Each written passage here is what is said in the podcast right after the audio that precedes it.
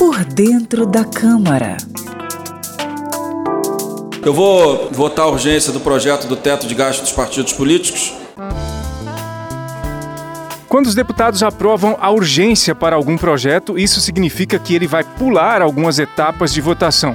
Por exemplo, o projeto não precisa ser votado nas comissões da Câmara por onde ele normalmente passaria se não tivesse urgência.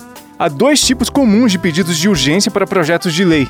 Um é para que haja a possibilidade de o texto ser votado já na mesma sessão em que a urgência é aprovada. Os deputados apelidaram essa urgência de urgência urgentíssima. Nesse caso, são necessários 257 votos a favor da urgência para ela ser aprovada. Esta é a maioria absoluta dos 513 deputados. Outro pedido de urgência possível abre espaço para o projeto ser votado quando for mais conveniente. Na verdade, tanto a chamada urgência urgentíssima quanto a urgência mais comum não querem dizer que o projeto será votado imediatamente. Muitas vezes dependem de acordo entre os líderes partidários, do governo, da oposição e do presidente da Câmara para serem votados. Por dentro da Câmara. Conheça a linguagem do plenário e das comissões da Câmara dos Deputados de maneira fácil e descomplicada.